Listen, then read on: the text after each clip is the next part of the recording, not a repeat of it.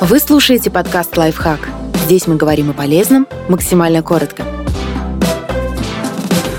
Четыре уловки в рекламе, на которые мы ведемся. Научитесь отличать правду от маркетинговых манипуляций, чтобы не выкидывать деньги на ветер неправдоподобный внешний вид товара. У фотографов существуют тысячи секретов, как снять продукты, чтобы те мгновенно вызывали аппетит. Фрукты для блеска сбрызгивают лаком для волос. Вместо сиропа используют машинное масло. Торт прослаивают картоном, чтобы не осел. Вместо молока берут клей. А пену у пива делают моющим средством манипуляции цифрами. Наверняка вы сто раз слышали что-то вроде «ваши волосы становятся до 50% крепче». Звучит неплохо. Только до 50% это и 49%, и 1%.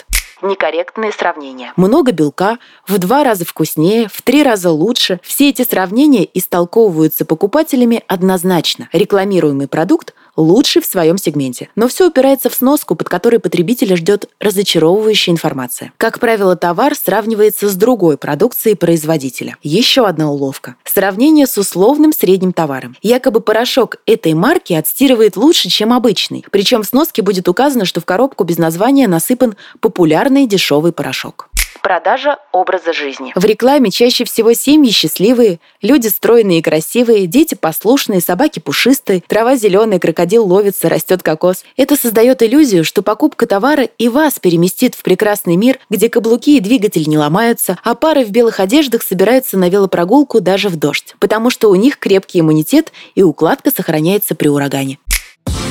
Подписывайтесь на подкаст «Лайфхак» на всех удобных платформах. Ставьте ему лайки и звездочки – Оставляйте комментарии. Услышимся!